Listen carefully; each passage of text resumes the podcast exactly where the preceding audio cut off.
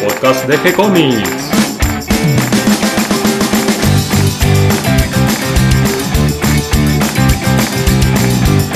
Muy bienvenidos a un nuevo episodio de G-Comics, el podcast donde hablamos de todas las técnicas necesarias para realizar un cómic, cómo dibujar un manga y todo el conocimiento requerido para dibujar esa historieta que tenemos dando vuelta en la cabeza.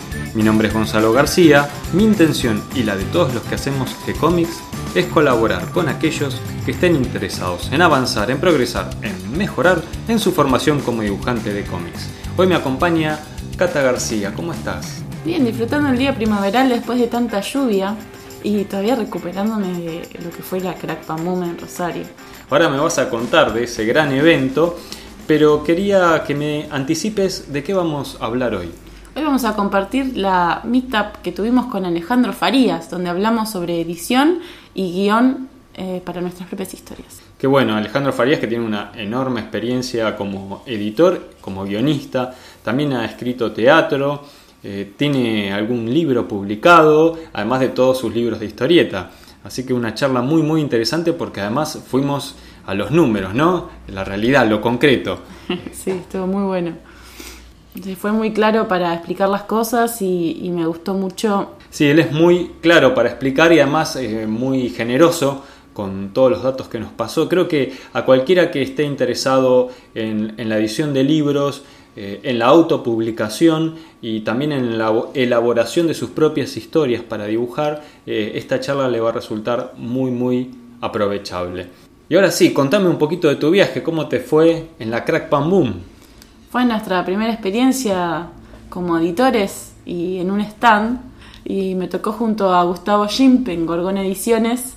Claro, porque compartimos el stand con ellos, ese es un buen truco para eh, abaratar un poco los costos ¿no? de toda esta movida de viajar a, una feria, los 10 años de la Crack Bam y nosotros eh, estrenando nuestro título de, editores con dos libritos, eh, uno muy, muy lindo, muy bien dibujado, por Hawk con guiones de Santulo y eh, de Ale Farías, justamente con quien vamos a, compartir la charla de hoy.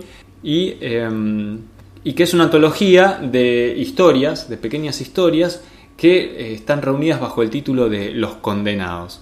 Y por otro lado también el libro de anatomía de George Bridgman, de anatomía constructiva, para todos los que quieran aprender a dibujar a construir la anatomía correctamente, cómo plantar la figura, cómo entender eh, tanto los huesos como la musculatura, uno de los clásicos de los clásicos dentro del aprendizaje del dibujo y que por primera vez lo editamos en castellano. Sí, estoy muy contenta, quedó muy lindo. Verlo en papel es como una emoción, que está muy, un lindo sentimiento. Y a la gente le interesó y me gusta que, que tanto artistas ya profesionales que trabajan esto hace años y gente que recién empieza se vienen interesados. Y nos quedó lindo el formato, ¿no? Tiene un tamaño cómodo para tenerlo en el tablero, para usarlo de referencia, los dibujos se ven muy bien. Eh, así que te felicito, Cata, un buen trabajo. Lo mismo digo, felicitaciones.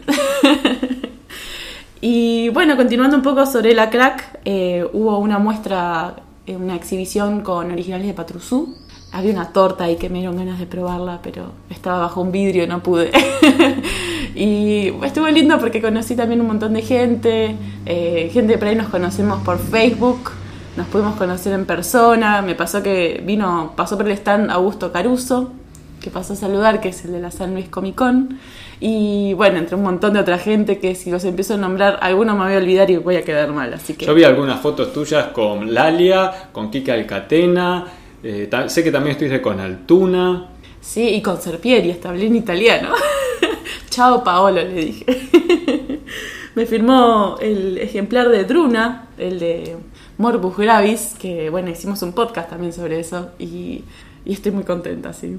Eh, me rodeé de mucha gente que, que, que me hizo volver con ganas de dibujar y terminar las cosas que tengo pendientes y empezar unas nuevas.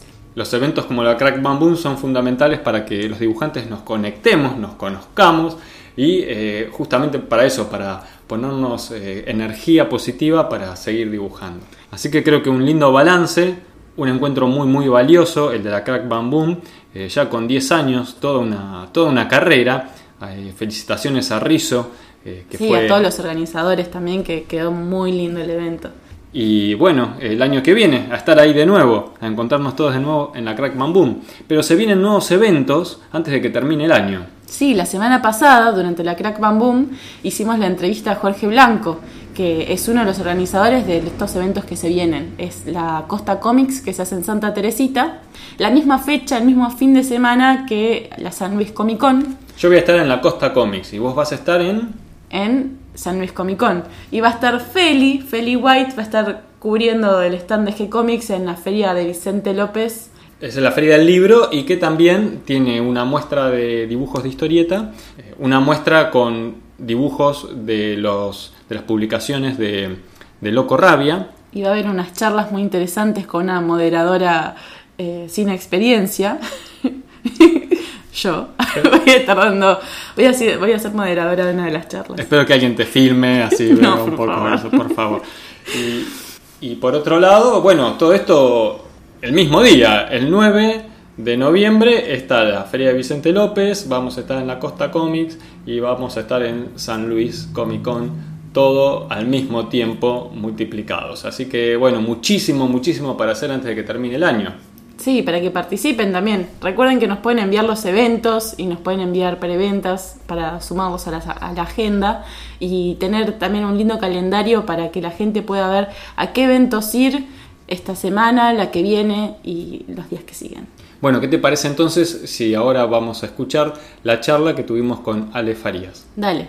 Bueno, estamos con Ale Farías, Alejandro Farías, que es guionista de historietas, tiene escritas obras de teatro, eh, es también organizador de la, de la parte de historieta dentro de la Feria del Libro de Vicente López y es editor de Loco Rabia. Una editorial que ya tiene unos cuantos años, 10 años, ¿no? 11 este año. 11 ya. Eh, y una cantidad de títulos notable, impresionante, y siguen publicando. Sí, Eso es lo, Creo que más de 120 ya tenemos. Qué bueno. Y creo que está marcando un poquito un camino en cuanto a la edición de, de historietas aquí en Argentina. Y así que, Ale, te quería agradecer este tiempo que nos vas a dedicar y vamos a tratar de hacerte las preguntas más inteligentes que podamos para aprovechar Dale. estos minutos. Así que bueno, para los que no te conocen, por ahí nos puedes contar un poquito tu historia, porque sé que naciste en Bahía Blanca, eh, al sur de la provincia de Buenos Aires. El ombligo ahí de la, de la provincia. Hace frío en invierno Sí, mucho. y no es una ciudad grande. ¿Cómo es que se te ocurrió o llegaste a ser eh, guionista de historietas, dedicarte a la escritura? Eh, bueno, yo en verdad en Bahía Blanca estuve hasta los 9, después ya me vine para acá. Tengo como ciertos recuerdos de allá y sobre todo el frío. Pero eh, guionista es algo muy loco, porque yo no sé dibujar, no, viste que hay muchos guionistas que son dibujantes, en verdad que terminaron siendo guionistas, o que saben algo de dibujo, yo no. Y leía mucho historieta porque mi papá era fanático de las revistas Columba.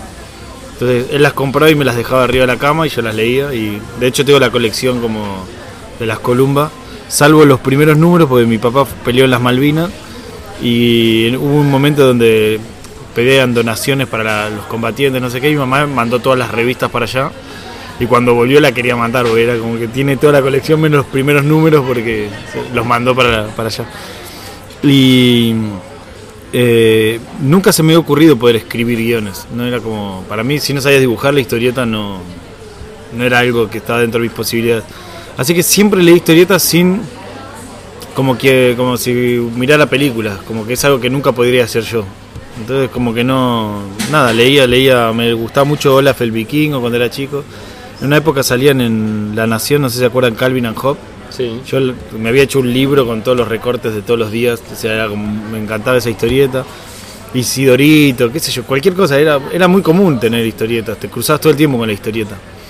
Eh, cambió, empecé a mirarla con más seriedad cuando empe- eh, empezaron a surgir lo- los libros esos negros, ¿te acordás que estaba Bárbara, Ur o... Donde hacían las. eh, Era como una colección de Scorpio de tapa dura, negra. que recopilaban las series. Exactamente, pero- estaba Álvaro Mayor, Claro, sí. Y sí. ahí como que empecé a mirar otras obras que, que no estaban en, en Nippur Magnum, digamos que en Columba. Y también en séptimo grado era compañero de, de una pareja de primos que eran, uno era hijo de desaparecidos y estaba había sido adoptado por el tío, digamos, y tenían, claro, todo un mundo eh, de literatura y de, cosas que mi casa nada que ver. Mi casa era venía una tradición de marinos, entonces era todo mucho muy muy light y esta casa era antipapa, era y tenían las la sex humor y ahí como que eh, leía en la casa de él leía mucho las puertitas del señor López, era como ese otro mundo, pero nunca nunca con un ámbito como, pensando en estudiar historieta porque como que para mí era algo que no podía hacer. El primer guion lo hago ya de grande, estudiando la carrera de letras que me cruzo en una fiesta con un chico que dibujaba y me dijo, che, vos escribís y yo dibujo, vos no hacemos una historieta. Ah, se puede, como, ah, y ahí empezamos a hacer el fanzine con el que yo empecé al mundo de la historieta en el 2000 más o menos. Que se llamó o sea que empezaste con un fanzine, pero eh, cuando ya estabas en la universidad. Sí, como que empiezan en el secundario. No, no, nada. De hecho, como no tenía amigos que leían historieta, era como algo mío. No, no, no era algo que podía discutir con alguien.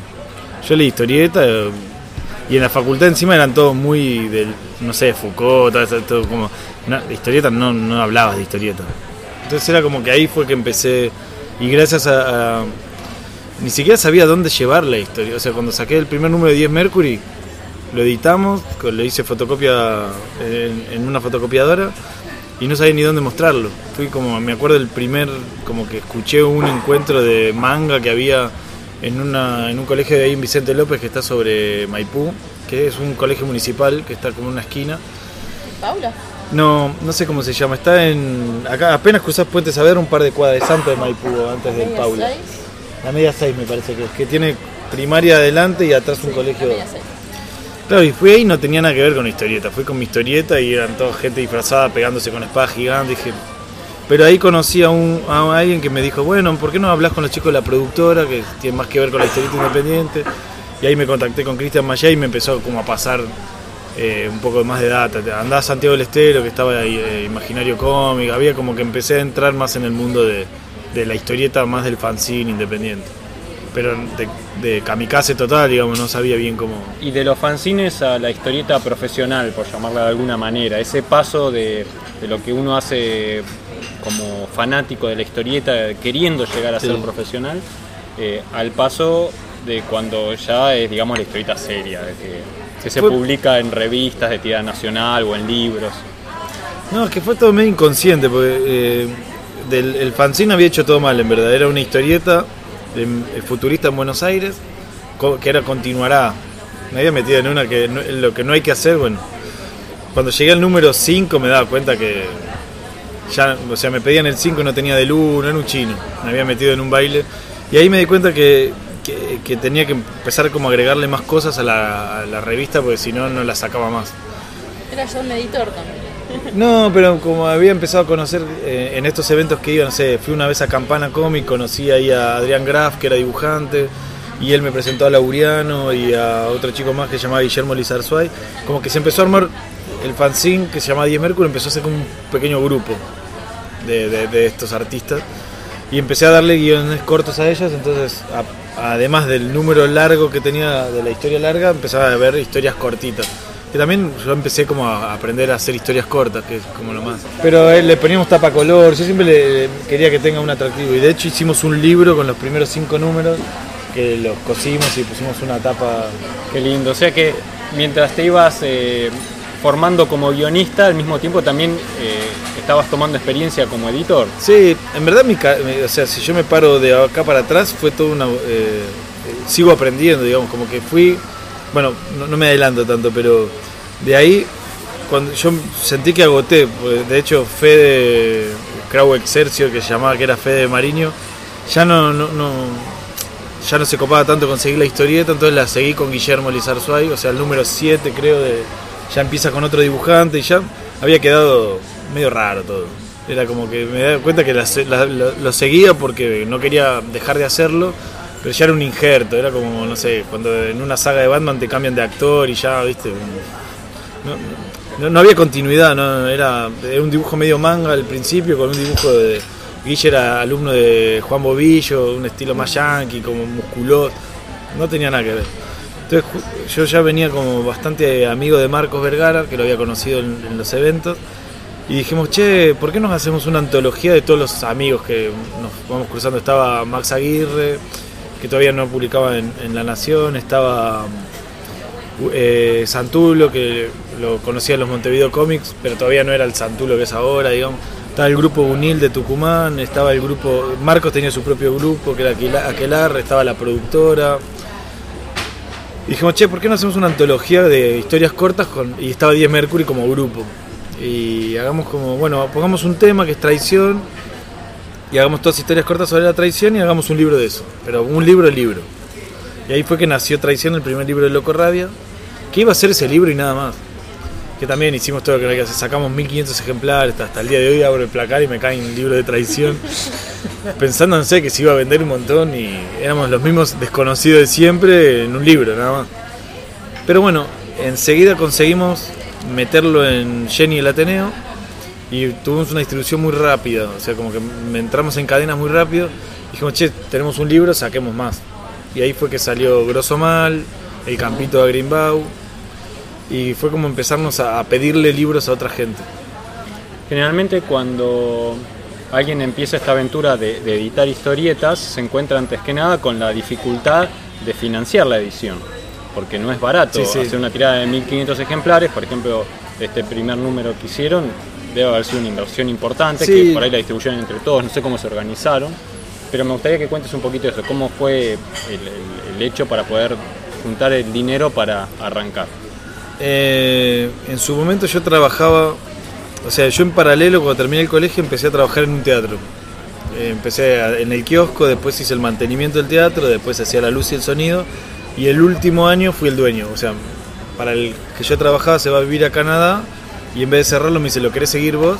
Y ese primer año me va muy bien, porque yo ya había nacido con el teatro, el teatro abrió conmigo en el kiosco y sabía mucho cómo, cómo vender el teatro y demás, y ese año me había ido muy bien.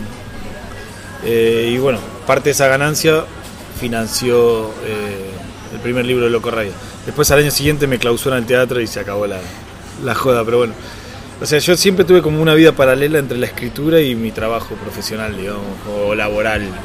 O sea, y que fue muy consciente, primero por una necesidad de que terminé el colegio y tenía que trabajar sí o sí, y, a la vez porque no quería atar mi, algo que me apasionaba, que en ese momento no era la historieta, sino más bien la escritura, escribía muchos cuentos y demás, a lo económico. O sea, no, no, quería sufrir que sea una carga. Yo quería escribir porque disfrutaba de escribir, no quería que eso sea una preocupación. Ni siquiera sabía cómo, no, no había estudiado periodismo, ¿no? o sea, no, estaba muy... Yo ni siquiera tenía amigos escritores, venía como, era como algo muy solitario, era algo muy mío, entonces nunca se me ocurría que podía ser una profesión y sí trabajo el teatro, que es donde entré, pues desarrollé ahí mi, mi, carrera, laburé 20 años después en teatro, ¿no? Pero como que eh, la escritura, la historieta nunca fue como algo muy como una salida profesional. Sí, mi otro trabajo me permitía financiármelo o, viajar a, Montevideo Comic, a conocer a los chicos, o sea, como que era medio un club, lo que pagaba y lo que sí hicimos muy rápido con Marcos, porque Marcos también es bibliotecario y trabaja otra cosa, fue las ganancias que íbamos haciendo con la editorial era para pagar los derechos de los autores y para financiar los libros. Entonces fue, empezó a ser una rueda virtuosa en el sentido de que sacamos tres libros, esos tres libros con esa misma plata sacamos el siguiente y siempre se fue autofinanciando. Nosotros pusimos plata para los primeros dos libros y nunca más pusimos plata. Tampoco sacamos. Entonces era como, bueno, no ponemos, no sacamos. Todo se reinvertía. Claro. Y eso hizo que, creciera rápidamente el fondo. Que eso fue una. Nosotros apenas sacamos los primeros libros con Grosso Mal y demás, fuimos a ver a Divinsky.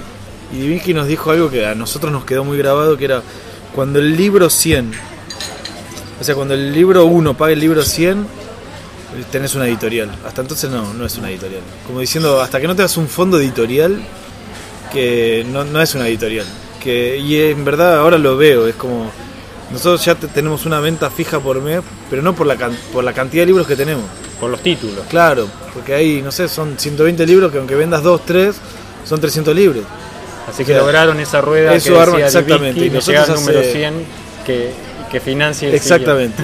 Qué bueno. Y ahora sí, no es que sacamos plata, pero sí hay gastos que se cubren desde la editorial, o sea, eh, hay un monotributo que se paga con la editorial, y todos los gastos administrativos solo paga la editorial, si hay eventos para la editorial, si hoy en día ya no podemos ir a eventos, pero va una persona que cobra por ir, o sea, ya hay como una base eh, que, es un poquito más profesional, si querés.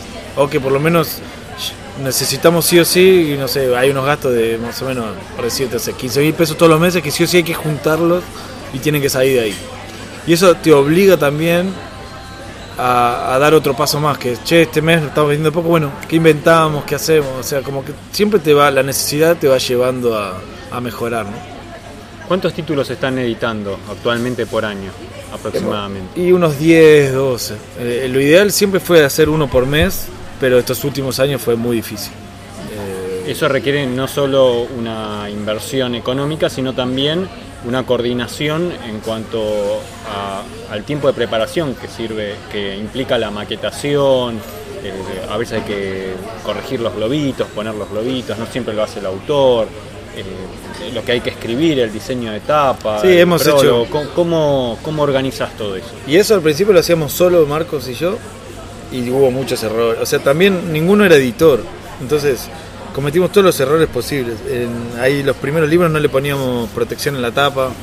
El libro como fábrica, eh, lo sacamos con burlesque. El, eh, el bastonazo de ciegos, eh, con el tiempo se lastiman porque, nada, son cosas que uno va aprendiendo. Eh, la fábrica era blanco y no le pusimos protección.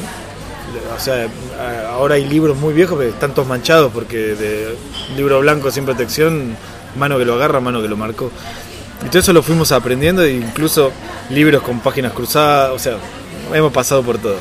Hoy en día ya tenemos como un pequeño equipo, donde somos cinco en la editorial, donde está Silvana, que es la que rotula, Marcos el que maqueta, a veces Julia, Ernesto corrige y es el que hace las redes, y yo estoy más en la parte más aburrida hoy en día, que es el contacto con las distribuidoras, la carga de ti, de, de- de- el pago, la, toda la, más- la parte más económica de la editorial, que es un poco el, tiempo que me queda también del trabajo, hay un montón de otras cosas que antes hacía y me gustaba mucho, que ahora las hace Ernesto, que le quedó como la parte más divertida, pero que yo no podría hacerla así. Vamos ahora un poquito a tu experiencia como guionista. Estuve leyendo el libro La vida está en otro lado, donde ahí planteas un gran desafío. Este guion tuyo tiene un premio del Fondo Nacional de las Artes del 2010 al mejor guion. Después vamos a charlar un poquito de eso porque me interesa que me cuentes cómo, cómo es eso. No sabía que había un premio nacional del, Fondo de las Artes para, para guion. Eh, pero en, este guion que con dibujos de Vergara, eh, te metiste en un desafío realmente. ¿no? Es un- una historia que habla sobre el suicidio, pero combina a lo largo de una historia que creo que está basada en una novela, eh, la vida de, de tres eh, escritores muy famosos de, de- de aquí de Argentina que tienen la particularidad de que también se suicidaron, que son Alfonsina Storni, Lugones. Lugones y eh, Quiroga. Quiroga, que es uruguayo, pero lo, lo Sí, hicimos sí, sí, argentino, hicimos ¿no es cierto? Este, y cuando, cuando comencé a leer la historia, dije, es, es demasiado, es un desafío muy difícil, pensé que no lo ibas a lograr. y la verdad que está muy bien el guion, Eh, pienso que por eso tiene un premio, ¿no? Realmente eh, se, nota que está, está muy bien escrito y eh, quería que nos cuentes un poquito cómo fue la, la elaboración de este guion y de paso, a través de que nos vayas contando, nos cuentes algunas cuestiones técnicas para aquel que quiere escribir sus propios guiones, que ya lo está haciendo pero quiere mejorar, eh, o que es eh, un proyecto de guionista para el futuro.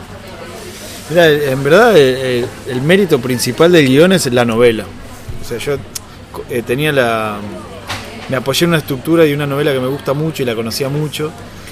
Y entonces yo sabía que la novela, o sea, como los momentos que tomé de la novela no podían fallar. Yo lo único que hice fue ver de qué manera podía jugar eso con otras inter- intertextualidades.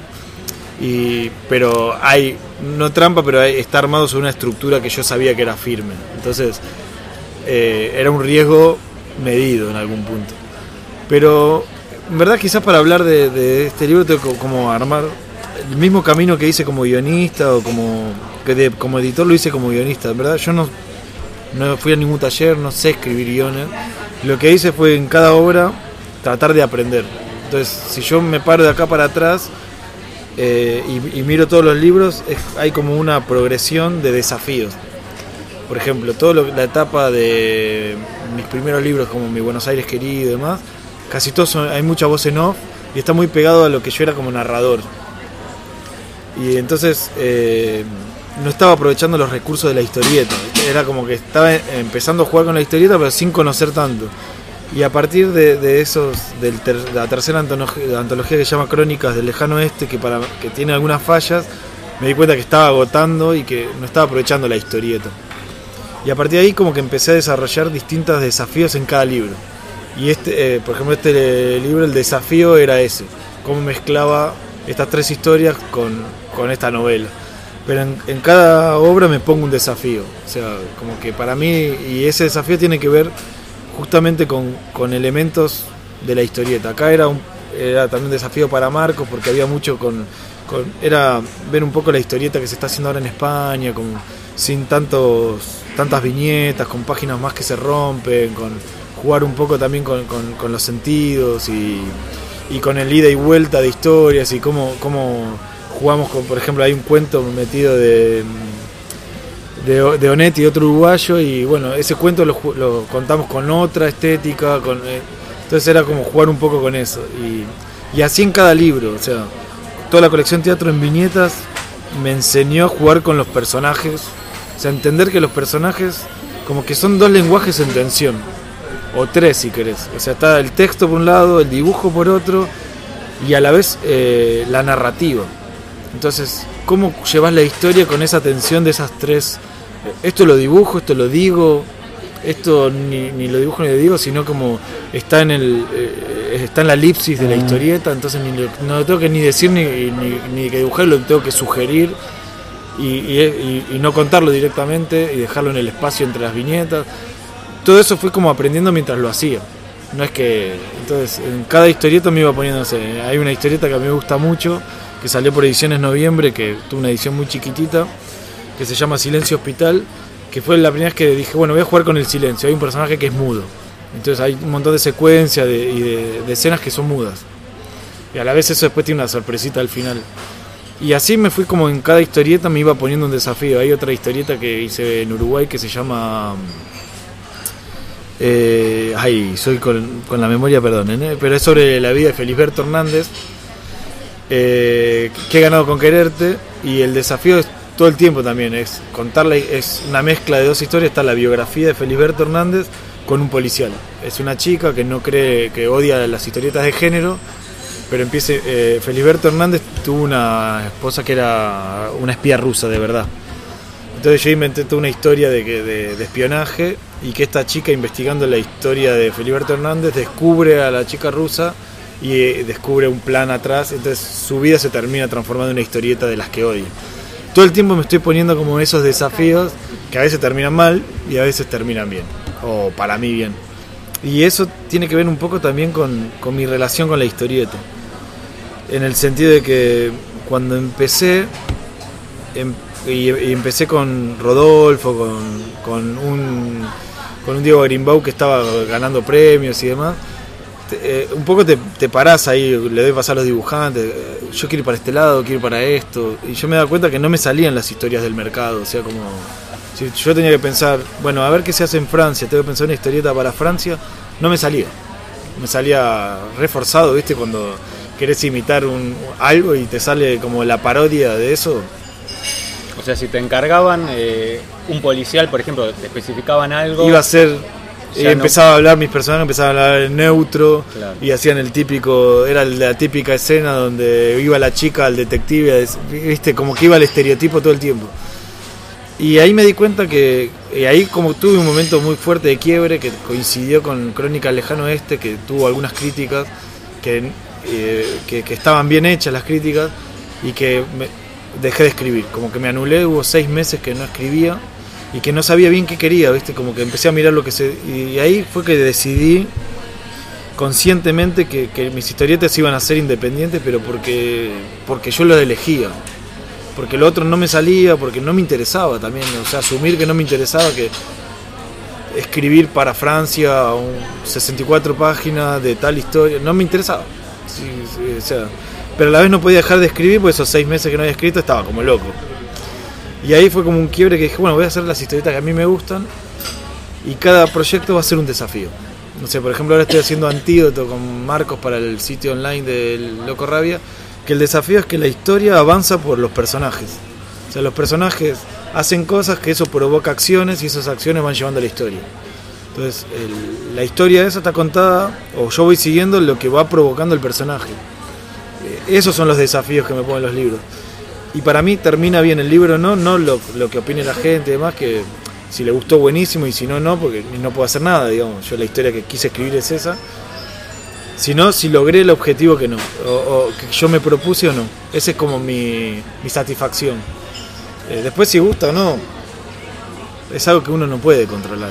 Eh, y ahí fue como que mi, mi- se terminó de cerrar mi, mi, mi idea mía como guionista, digamos. Yo quiero ser este guionista.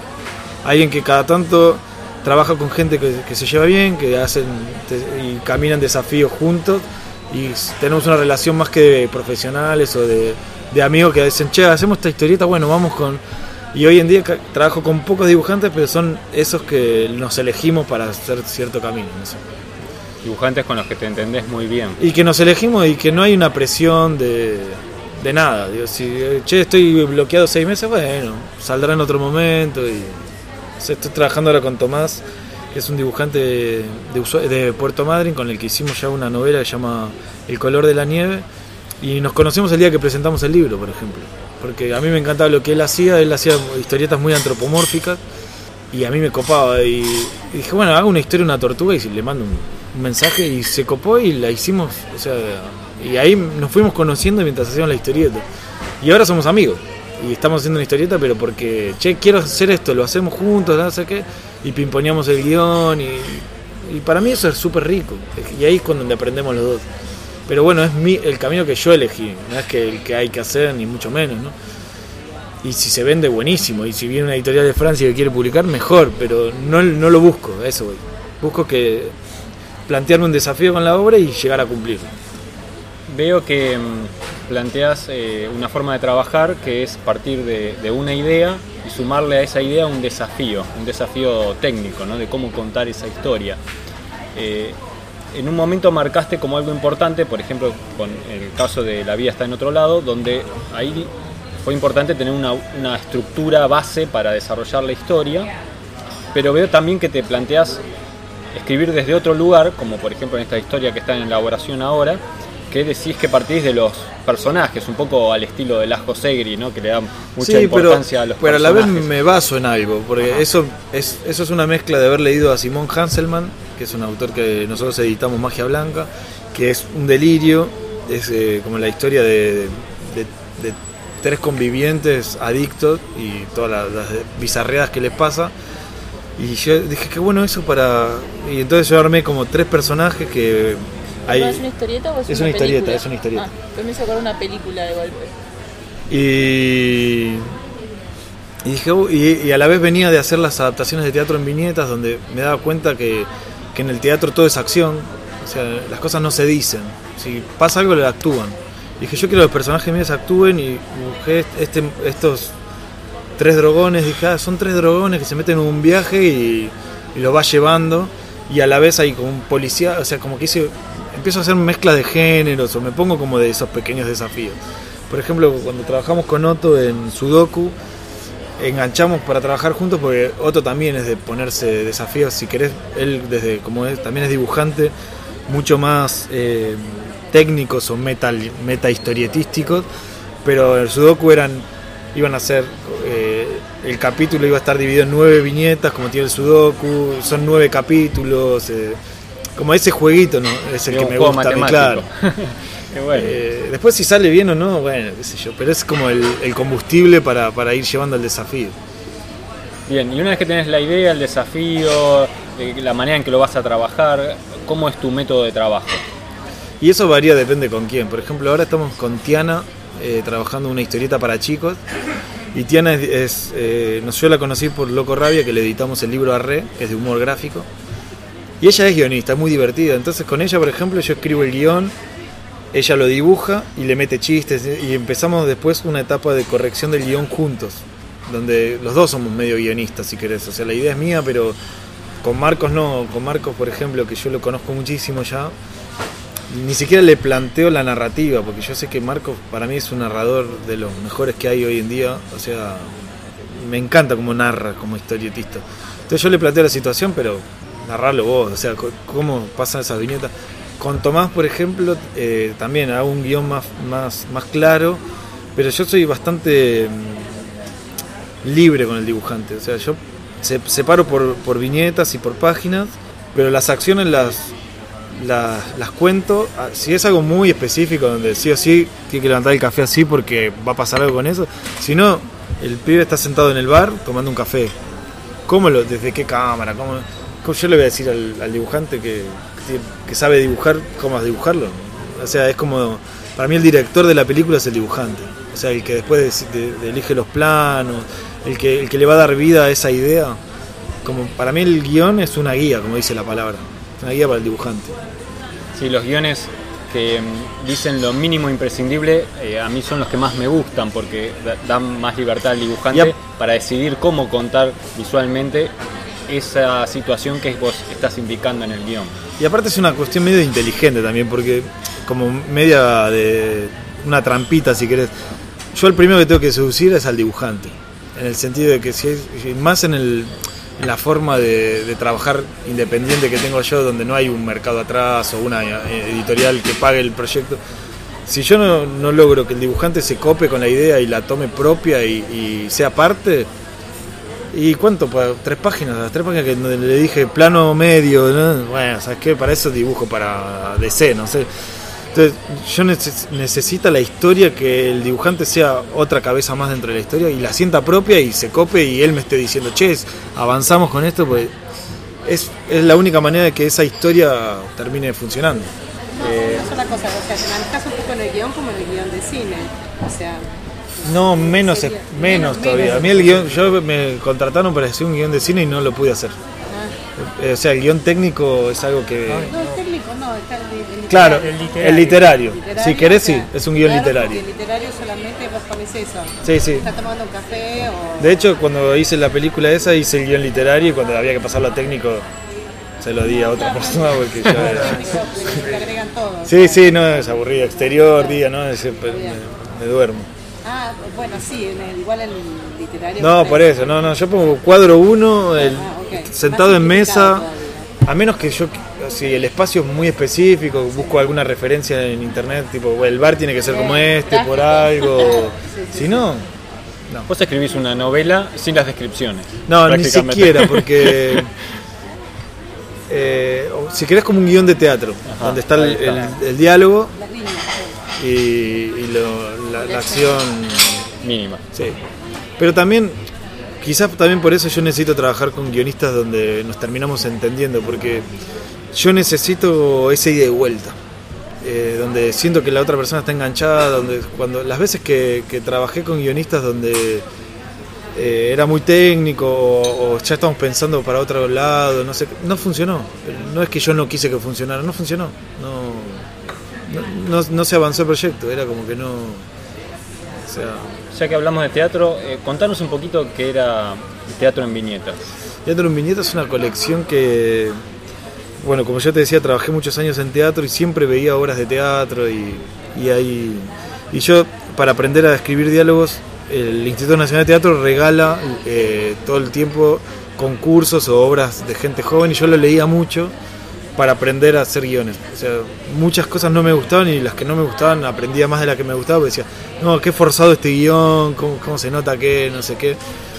Y entonces de tanto leer guiones dije, pero esto, cuando escribo una, historieta es lo mismo.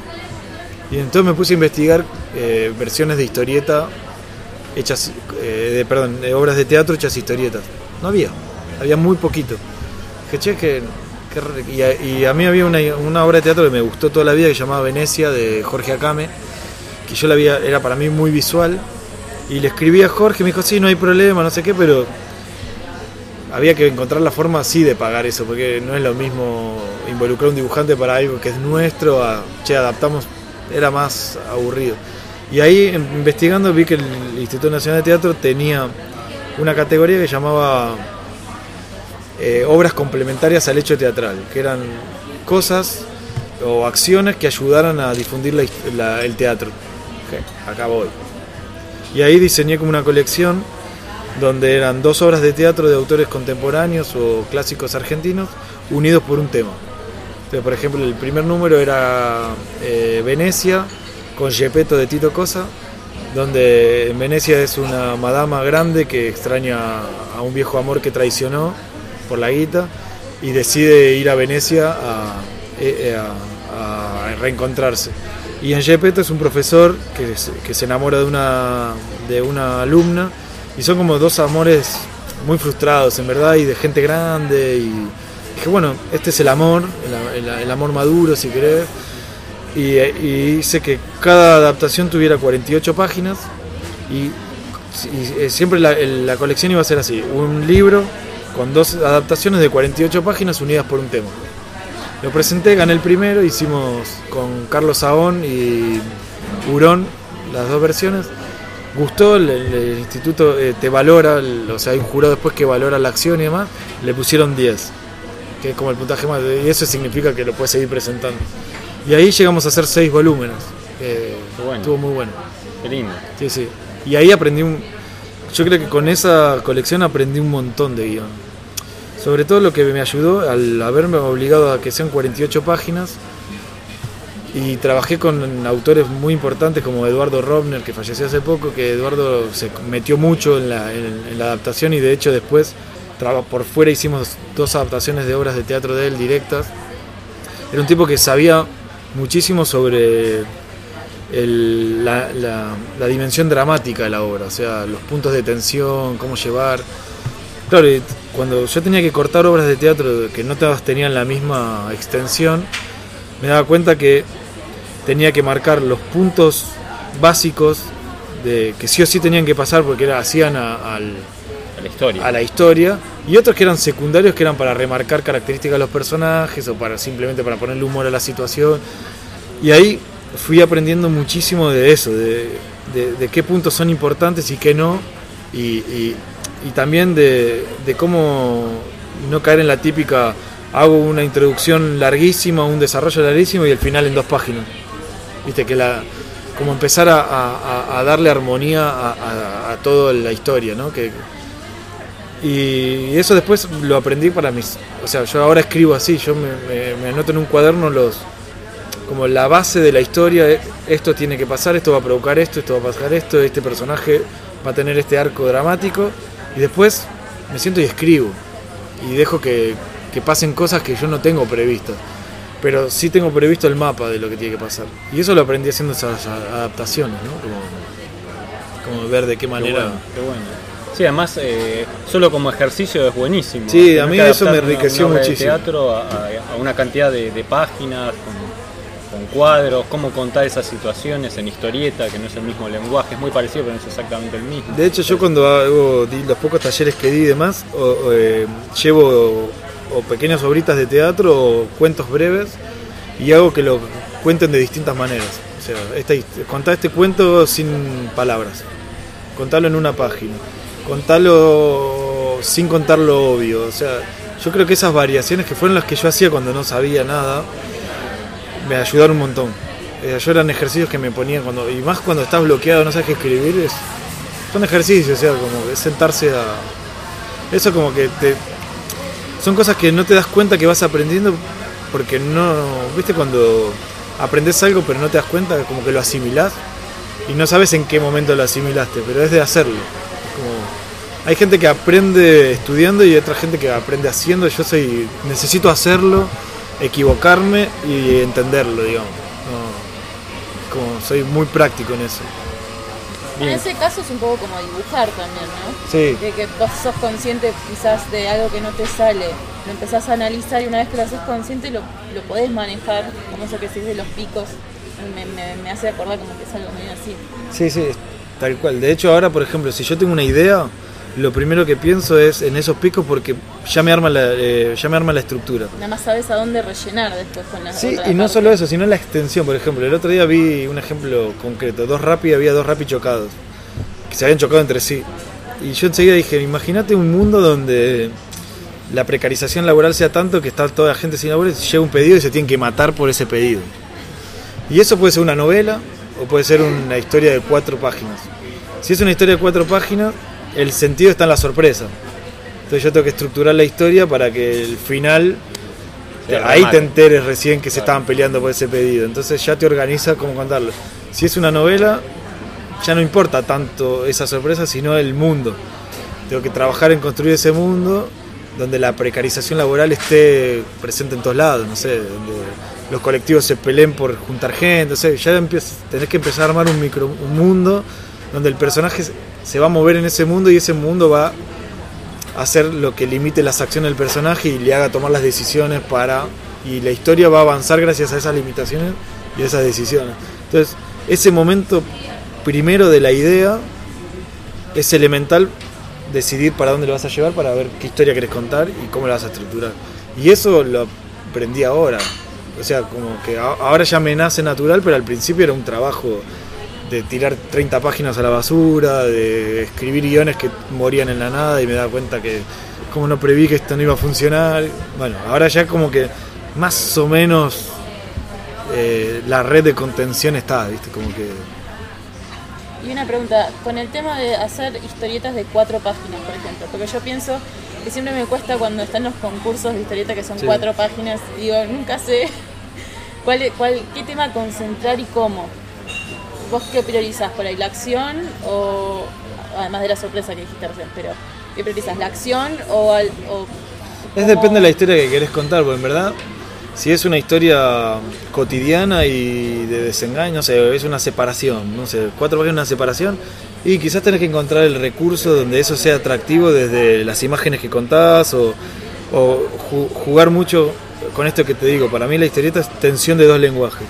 Entonces quizás puedes que se diga una cosa y se muestre otra y toda la historieta es ese juego entre lo que supuestamente le, le está contando el chico a la chica y lo que te está mostrando la historieta que y el juego es que esa historieta te está demostrando la mentira del pibe o de la mina o entonces eh, es depende de que si yo quiero jugar a la sorpresa y bueno es una voy a jugar lo que tengo que priorizar es la, la estructura formal del relato para que esa sorpresa funcione y después es acomodar más o menos lo que pasa para para que entren cuatro páginas? no y, y para que no esté tan desnudo ese- esa sorpresa porque si la develaste al principio ya no funciona Que no te la adivinen. Claro, o que no digan, che, hizo todo esto para esto, o sea, como...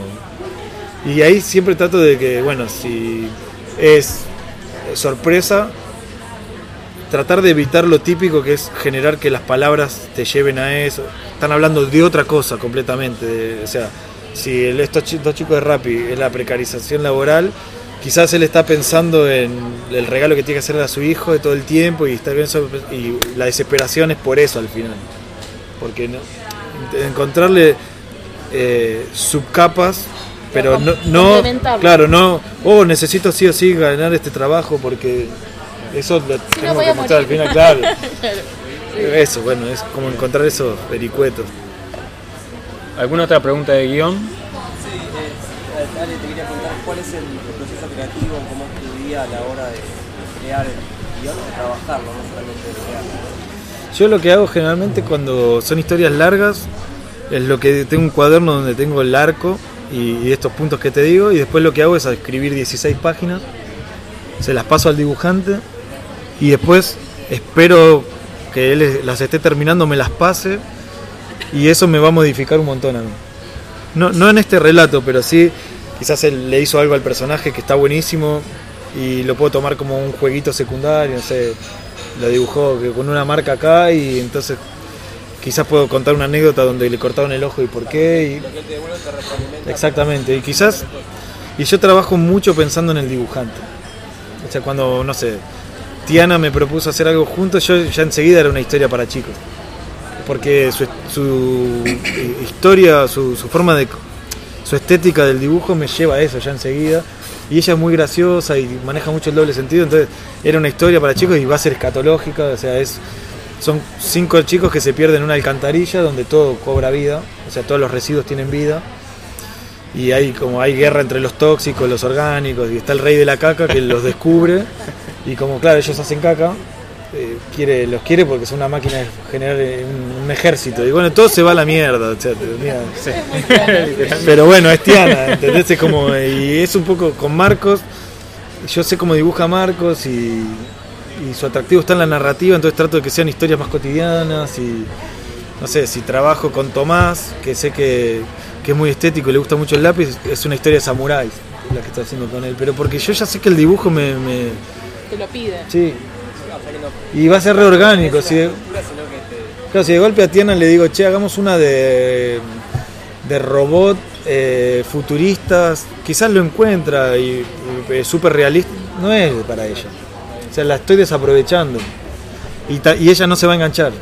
Porque le voy a estar dando una historia que le va a estar costando, le va a estar generando tipo una incomodidad constante en encontrarlo. Y a las siete páginas va a decir gracias, pero no. Entonces yo necesito que los Lo dos estemos copados. No, que los dos, o sea, pero no por, por, por un hecho de, de egoísta de que quiero que ese libro esté terminado. Necesito para, para, que, para que esa historia, porque en verdad lo que a mí me interesa es la historia. O sea, haber contado una historia linda. Y, y que los dos estemos contentos después de eso.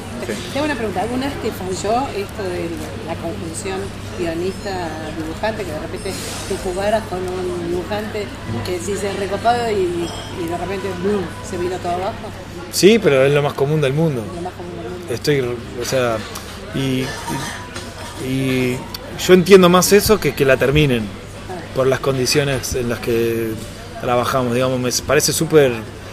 eh, sí, o sea, te salió un trabajo y sí, está todo bien, yo trabajo en las horas extra y, y soy muy consciente que a nivel hora hombre, el trabajo del dibujante es mucho más ingrato, o sea, yo lo que tarda un guion en un mes, el dibujante va a llevar tres años.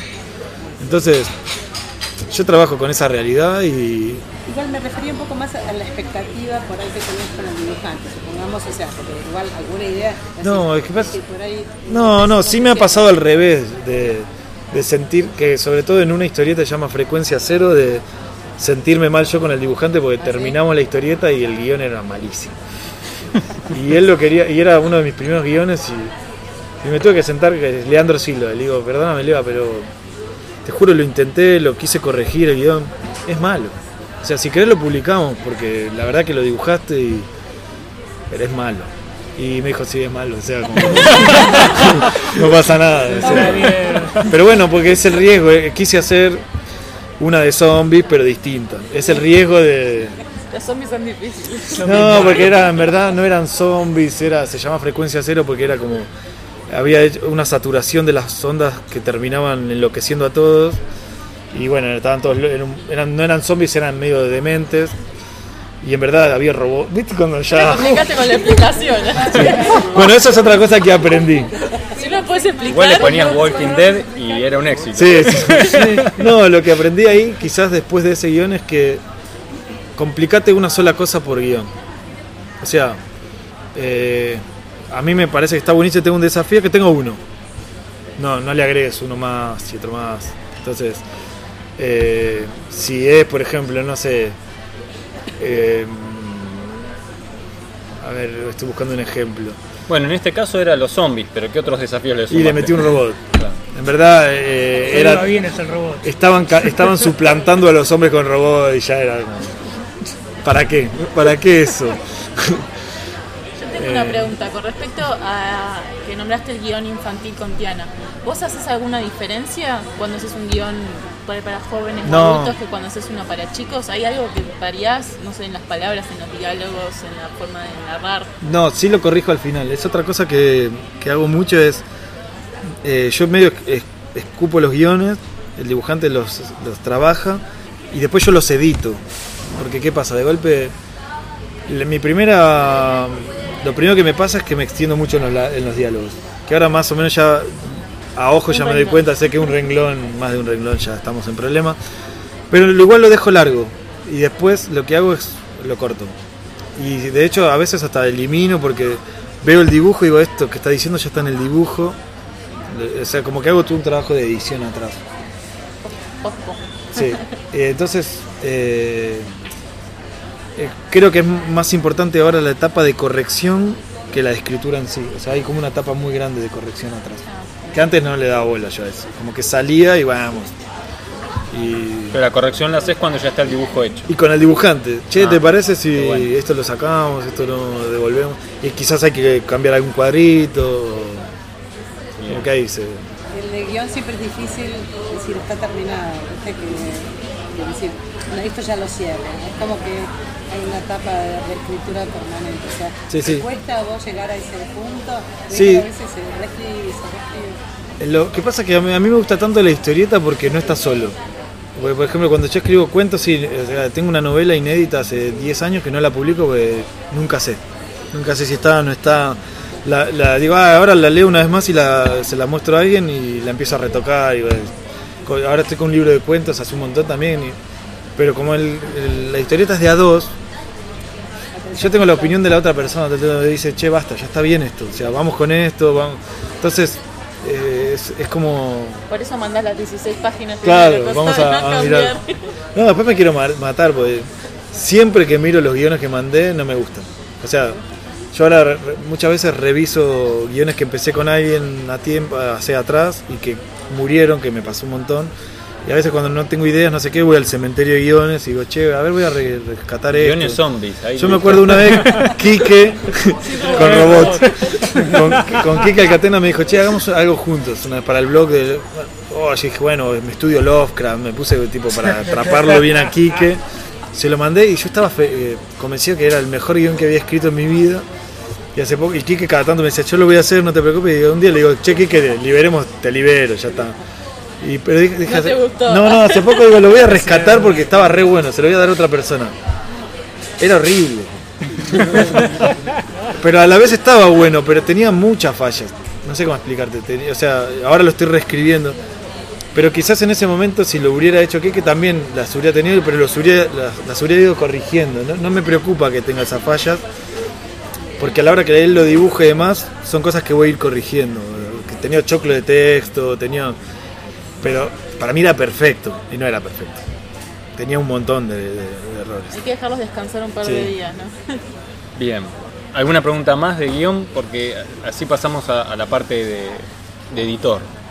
Te cambias el sombrero Sí, y, pongo- y te pones el sombrero de, de jefe editor. Eh, contanos un poquito, eh, bueno, ya nos contaste un poquito cómo, cómo empezó la editorial. Eh,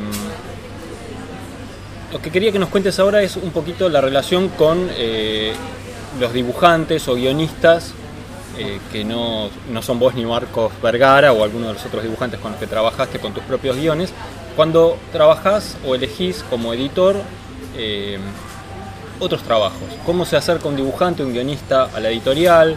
Propone el trabajo. Ustedes tienen también eh, un sitio web donde van compartiendo las historietas. Contanos un poquito la idea de todo eso, cómo lo desarrollaron, cómo se acerca un dibujante a ustedes. Mira, al principio empezamos, cuando empezamos como a abrir el juego, eh, fue con, el primero fue con Quique, que editamos Acero Líquido, que para mí es eh, como, no sé, si está el Eternauta para todos es la mejor historieta argentina, para mí Acero Líquido es una historia que es, perfecto. Eh, y bueno, editamos ese libro y empezamos como a acercarnos a autores que nos gustaban mucho a nosotros. Eh, No sé, rescatamos un par de obras de Saichan que a mí me fascinaba cuando lo leía en Columba, que era como una cosa muy distinta al resto. Eh, rescatamos eh, algo de Vogue, que a mí me gustaba mucho. eh, y esos fueron autores que fuimos buscando nosotros.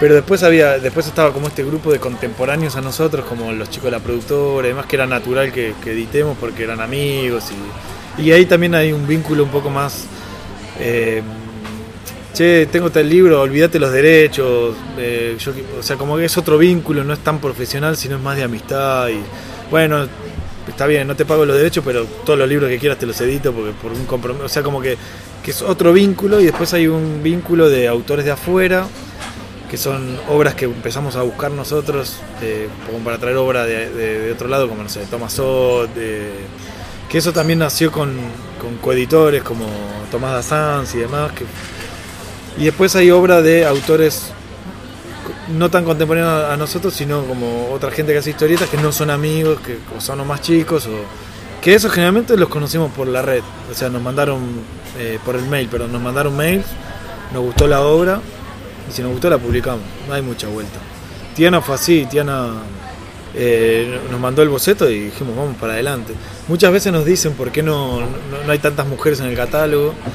Primero porque cuando empezamos a editar no había casi historietistas, estaba Clara Lagos, estaba Caro Chinaski, estaba eh, Daniela Cantor, el grupo de, de, de ex alumnos de, de no había esta efervescencia de autoras que hay ahora.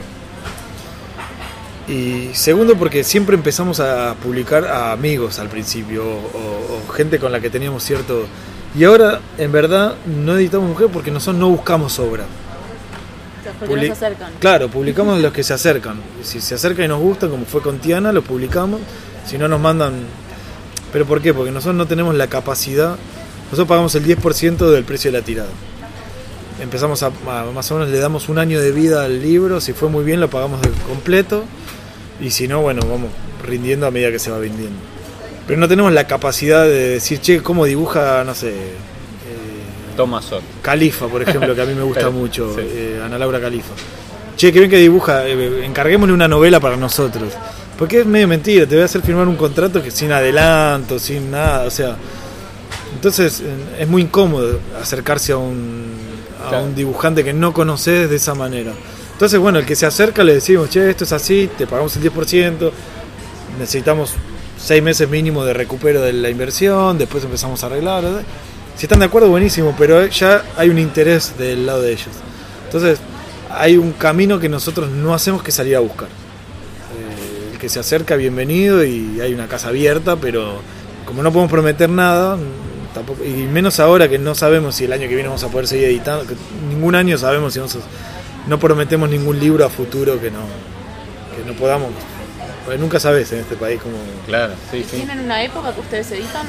Nosotros cerramos el proyecto del año siguiente en- no, eh, por esta fecha. O sea que por esta fecha ya saben los títulos que van a editar El año que viene. que viene. que el año que viene va a ser bastante que nos pasó por primera vez. No, no- nos, tenemos que tomar el tiempo de poner en- al día el catálogo. O sea, tenemos mucha obra buena que ya está descatalogada porque pasaron muchos años. No sé, Acero Líquido lo tenemos que reeditar.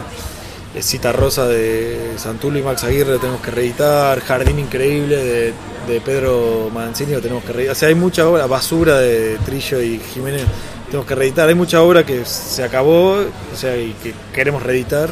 Entonces vamos a salir con menos novedades el año que viene. Hay que invertir de nuevo en cosas Sí. Eso para los autores locales.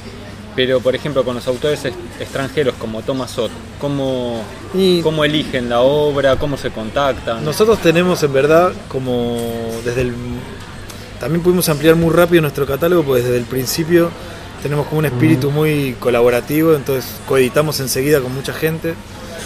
Coeditamos eh, con Tomás Dassans, con sus distintos sellos eh, desde el principio. Y Tomás es el que tiene como ese gusto eh, por, por- por- por la, por la buena historieta independiente de afuera. Tomás es el que está haciendo ahora la, la latina. Exacto, no. Es, es el que eh, hacía sacó 2D y el que estaba en Comicópolis, atrás de Comicópolis Sí, y más. tiene Sí, que creo ser que hace, sí, Sí. Latina, perdóname, en Latina Francia, en exactamente. Francia, sí, sí, no, Ah, no, no, no hice el link. Sí. Y él es el que es, es traductor también de, para Francia, entonces. Y bueno, y él cuando tiene una obra interesante, como que nos la propone coeditar porque nosotros tenemos como ya el aparato armado y él descansa un poco en, en nosotros todo ese la imprenta, la distribución y demás. Entonces ahí hay como un, un lindo match para coeditar. Después coeditamos mucho desde el principio con Rodolfo, con la eh, Santulo de Uruguay, con, con Belerofonte, con la colección Charquito, que ahí es son, muchas obras de él, pero también muchas clásicas que nos gustan a los dos. Eh, y que en verdad, sí o sí, por ejemplo, Saichani va a ser eh, colección Charquito, él no estaba tan convencido, salió por nosotros. Digamos que no es obligatorio tampoco, tenemos que, que estar de acuerdo en la obra. Después coeditamos un poco con Hotel de las Ideas, eh, algunos libros. Pero eso fue como. Yo quería editar sí o sí a, Hanselman, que me había gustado mucho. Porque también estaba bueno traer como cosas innovadoras, eh, como trajimos Cornelá con Sonso y demás, como historietas bien. cosas que están pasando ahora, más contemporáneas.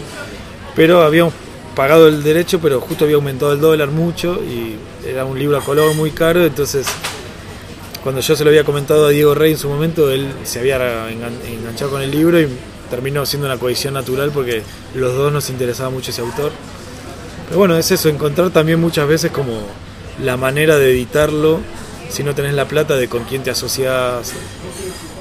A veces funciona bien, a veces. O sea, por ejemplo, con, con Diego Cortés de Llanto de Mudo, cuando yo empecé a editar, hubo como un link inmediato porque él enseguida, él venía de hacer sus ediciones que eran muy lindas, pero eran muy artesanales, donde él abrochaba todos los libros. Cuando sacamos nosotros Tradición, él dijo, sí, eh, el camino es más industrial, por ahí, y le gustó la idea y empezó una colección parecida con ebrio, tristeza, creo que también era un tema, y nos invitó. Fue como, nos empezamos a contagiar mucho de, che, mirá, descubrí esto, ah, lo hace, él también, nos compartimos muchos autores, y en un momento coeditamos. Pero eh, Diego era un punk, era, o sea, era un, un tipo desprolijo en el buen sentido, era muy desprendido y yo siempre supe que quería tener una editorial mínimamente estable, entonces era muy estricto con los números, con, con- con- y, ahí no machamos enseguida, porque él no, no desde un desde, desde un mal interés, sino desde un desinterés en el sentido de nos repartimos mitad y mitad la edición y listo, pero no, no porque vamos a los mismos distribuidores, ¿viste? yo te la más controlemos. Y ahí como que no seguimos, pero por una cuestión de que no teníamos el mismo concepto de, de- de cómo llevar la editorial, pero no por nada personal, digamos. Eh, entonces, sí, cuando coedito, que sea gente que más o menos tengamos como la clara la forma de rendirnos los números, de ponernos cada tanto. Yo, yo tengo una cuestión muy clara con las, con las coediciones que plata que entra la divido enseguida en dos editoriales y tengo un sobre con... o sea, me escribe Rodolfo, ¿cuánta plata mía tenés? Tanta. Bueno, yo tengo tanta, descontar.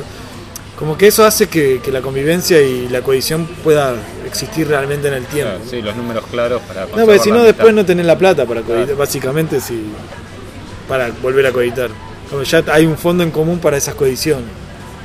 ¿Qué le aconsejarías a alguien que se quiere lanzar a la aventura de editar? Por ejemplo, un fanzine o quiere editar su primer, autoeditar su primera obra, eh, o alguien que se quiere lanzar eh, a la aventura de ser editor de otros autores. Eh, yo puedo contagiar, o sea, contar mi espíritu, no sé si es el... O sea, para mí siempre es de menos a más y siempre tratando de tener controlado los costos, en el sentido de... Eso es contradicción, cometimos un gran error de sacar 1500 ejemplares, al contrario, tenés que ir, sacar 200, o sea, hacer una tirada tanteada, fíjate si interesa ese libro, ¿no? O sea, para coeditar hoy en día, con tanta imprenta digital buena que ya entre la distancia entre el offset y el offset digital que encima ya existe como eh, se llama Índigo que es un offset digital que es casi la misma calidad podés tirar 200 ejemplares y ver incluso yo me estoy dando cuenta desde Loco Rabia que por ejemplo cuando tiro agoto una edición o me quedan pocos en verdad no está agotada la edición ¿qué pasa? Cuando vos vas a librerías grandes tenés que poner 200 libros para entrar a las cadenas Quizás te quedaste vos sin libro, pero tenés 100 dormidos en librerías. No tires 500 de vuelta porque la distribución no la necesitas. Tirás 200 eh, y te puede costar más caro el costo, pero esos 200, como no lo vas a distribuir, es más venta directa, o sea, la ganancia es mayor. Al autor le pagás el 10% de 200 y si tirás 3 veces 200 son 600 libros igual, digo. Eh, no, no, no, no es, para mí cambió un poco ese modelo de, No, no es el offset que tirar mil de uno. Claro, antes era negocio tener libros guardados. Ahora no sé, porque el costo no hay una diferencia abismal entre el precio unitario de 1000 y 500. Realmente, que tenés 3 pesos, 4 pesos, 5 pesos, no justifica tener 2000 porque ahí tenés una inversión parada que en verdad en vez de tirar 1500 de traición podría haber tirado 500 de 3 libros. ¿Entendés? Sí. Entonces, O sea, para mí tener un catálogo y no y, y, eh, dar diversidad, que es algo que siempre en Locorrabia intentamos cada tanto sacar libros que no tienen nada, o sea, que son cercanos a la historieta pero no exclusivos. Sacamos los libros de Luis Escafati, eh, que si bien él hizo historietas, son más de dibujo y demás, pero abrimos un, un- un público ahí muy fuerte, se vendieron muy bien y no son, yo veía las preventas, no son los mismos. de- y esos quizás venían a retirar la fábrica y eh, conocían la historieta o conocen la editorial. Con Sonso nos abrimos a un público, si bien esa historieta es otro tipo de, es humor gráfico, más estaba muy viralizado en las redes, entonces llegamos un montón de adolescentes. La feria libre es impresionante, todos lo agarran. Pibe de 18 años, ah, mirá el de... Después quizás no lo compran, pero ya linkeás con otro público. Sacamos Infocomics, que son infografías de superhéroes, y ese libro se vendió recontra bien, y era un link para los padres. De golpe venía el chico, no sé qué, y el padre terminaba con... O sea, ver de, de- no cerrarte en un nicho, sino ver de qué manera podés eh, armar distintos eh, conjuntos donde haya una intersección de interés, pero que, que te abra también otras, otras ventanitas. ¿no? Qué bueno. Vamos a algunos números así concretos que, que me gustaría compartir, si querés. Por ejemplo, eh, hacen una edición nueva ahora de un libro. ¿Qué tirada se plantean desde el Vamos? O sea, mínimo sí, es- o sea, para mí la base como editorial nuestra tiene que ser 500 o 700, pero pues ya tengo un circuito armado donde si integro un, un, autor a mi editorial, no le puedo dar lo mismo que lo haría él autoeditándose, porque para sacar 200 lo hace él, se queda, lo vende él en los eventos y es negocio, digamos, porque 200 libros terminas vendiendo y se queda toda la ganancia de él. Yo mínimamente lo que le tengo que ofrecer es estar en las librerías, o sea, que haya un poco de prensa, o sea, brindarle lo que es una editorial. Entonces, la primera tirada siempre tiene 500, 700 ejemplares, de ahí a 1000, 1500 como mucho. Y después tratar de mantener esa edición viva. Eh, yo qué sé, eh, con basura no pude tirar 200 más porque al, al trillo, trillo al no estar, ya es con abogado, ya con Jiménez, Jiménez vive afuera, darle el 10% de 200 libros no. Pero con Quique ya tengo una relación donde directamente no dejo que su, muere, que su libro muera o esté fuera de catálogo nunca, entonces mientras que yo veo que hay en librerías, saco 200, le aviso, Quique, saqué 200 más de tal, lo sumamos a, a las cosas y cuando ya veo que sí, en librerías no hay, quizás vuelvo a hacer una tirada grande. Pero trato de, de no ahogarme porque una reedición no va a vender lo mismo que una primera edición. O sea, acá estamos hablando de un mercado donde el, el público fuerte serán 500 personas que, que ya compraron la primera edición, entonces tengo que a- a- eh, no puedo tampoco ahogarlos, o sea, como a- a- eh, congelar esa guita. Bien. Nosotros fuimos parte de NHA, que es un colectivo de editoriales, y o Hotel de las Ideas o Maten tienen otra, otra filosofía que está perfecta, que es la de ellos, que es más como antes, de tirar eh, tiradas muy grandes para abaratar el costo, tener libros... Pero bueno, ellos, ¿qué pasa? Ellos están más enfocados o son más, más personas, no sé, Hotel son ocho, y pueden, pueden repartir el trabajo, entonces tienen una persona que se dedica a buscar librerías directas, entonces sí, en su caso sí se justifica porque quizás yo tengo cinco librerías directas y dos distribuidores y ellos tienen 30 librerías directas, donde ya pueden, realmente necesitan más tirada porque tienen dónde ubicarla. Nosotros hacemos esto desde las horas extras de nuestros trabajos, entonces yo tiene que ser un negocio donde yo lo puedo tener bajo control, no me sirve de nada tener 2.000 ejemplares si no los puedo colocar. ¿Y esta colocación la hacen ustedes directamente o también tienen parte a través de un distribuidor? Tenemos cuatro, dis- cuatro maneras de vender, eh, o cinco. Tenemos venta directa por el sitio, digo, con promociones, preventas o, nada, o el catálogo online siempre. Eh, Ciraolo, que es un distribuidor en cadenas y librerías. Acorsi y Planté, que hacen. y Revistería, los tres, que hacemos un poco lo que es todo lo que es comiquería. Sin fin, que es eh, un sistema de. es un distribuidor de kioscos, pero ¿qué pasa? Está medio agotado también ese modelo de kiosco, de- porque para realmente entrar en el circuito de kiosco tenés que tirar 10.000 ejemplares. Yo lo que hago 3.000 con él, le doy 30 libros, no, aparte te vuelven muy dañados. Yo le doy 30 libros, que él tiene un sistema de, de cuidado del libro, que durante 3 o 4 meses los rota, de kiosco en kiosco. Entonces, eh, están un tiempo, no sé, 15 días en Belgrano, 15 días en Núñez, 15 días en Caballito, los rota de, de puesto de diario y cuando hace 3, 4 meses me lo devuelve, le doy las novedades y entonces por- están los kioscos, pero no se lastiman, no, No tenés que hacer y- y no tengo congelado material que realmente vuelve muy dañado a los kioscos diarios porque le da el sol, le da la lluvia, da- o sea, Y por cada uno de estos canales de venta, eh, ¿qué porcentaje aproximadamente de las ventas le asignarías, por ejemplo, a lo que vendes en el sitio? eh, bueno, después tenemos eventos. Y los es- eventos, eso estaba faltando. Eh, los eventos, eh, librerías, digamos, librerías, comiquerías y, y el sitio web. ¿Qué, qué porcentaje más o menos distribuirías así a ojo? Yo como tirada, digamos, o, o el porcentaje de ganancia que te No, de ventas, de ventas que tenés. Mirá, cantidad de eh, ventas. la- lo más fuerte es el, el- el evento. Nosotros hoy en día estamos tratando de ir a todos los... Tenemos una persona que se queda con un mínimo o un porcentaje de las ventas en cada evento.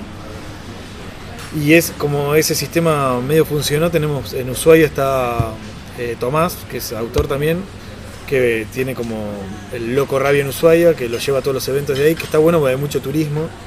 Está en San Juan, está eh, Antonio Acevedo, que es autor del Mío Cid, con el que hicimos la adaptación del Mío Cid, que está empezando a hacer lo mismo en San Juan. En Rosario está Marcos Oleo. Entonces hay muchos eventos y lo que estamos haciendo es abrirnos de los eventos de historieta.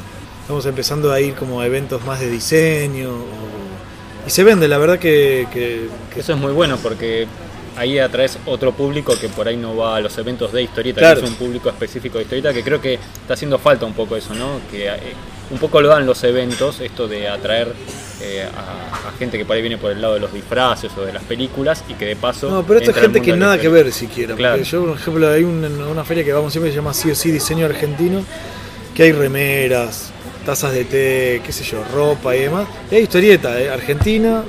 eh, y se recopan porque hay, o sea, es un chico de 10 años que lee, no, no se disfraza, no le manga, no, pero le gusta la historieta porque, no sé, que leyó la Villiquen o porque... Y nada, y o el padre le gusta y ah, mirá, no sabía que había esto. Y, y es increíble la cantidad de gente que no sabe que hay historieta independiente en el país. O sea, y esto te lo dan estos eventos.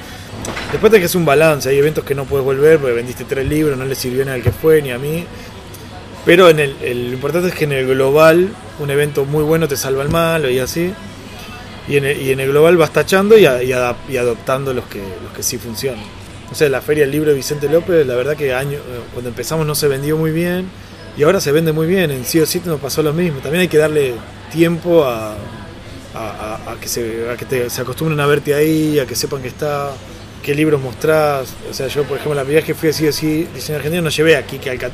Lo llevé, pero enfrente ponía Tomasot, que es más de diseño. ¿no? O sea, tenés que ver cómo los vas atrayendo. ¿no? Infocomics, son esos libros que, que me sirven para abrir esas puertas.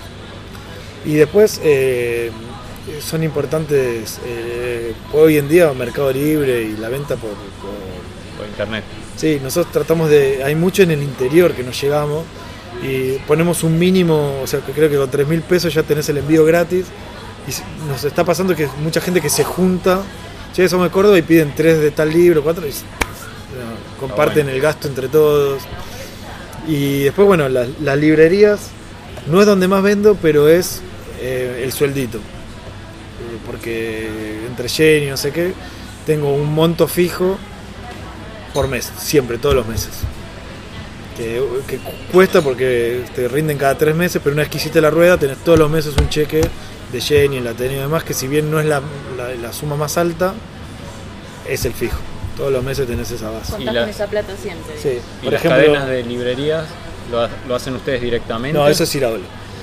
Es donde menos plata ganamos porque el distribuidor de librería se queda con el 60%.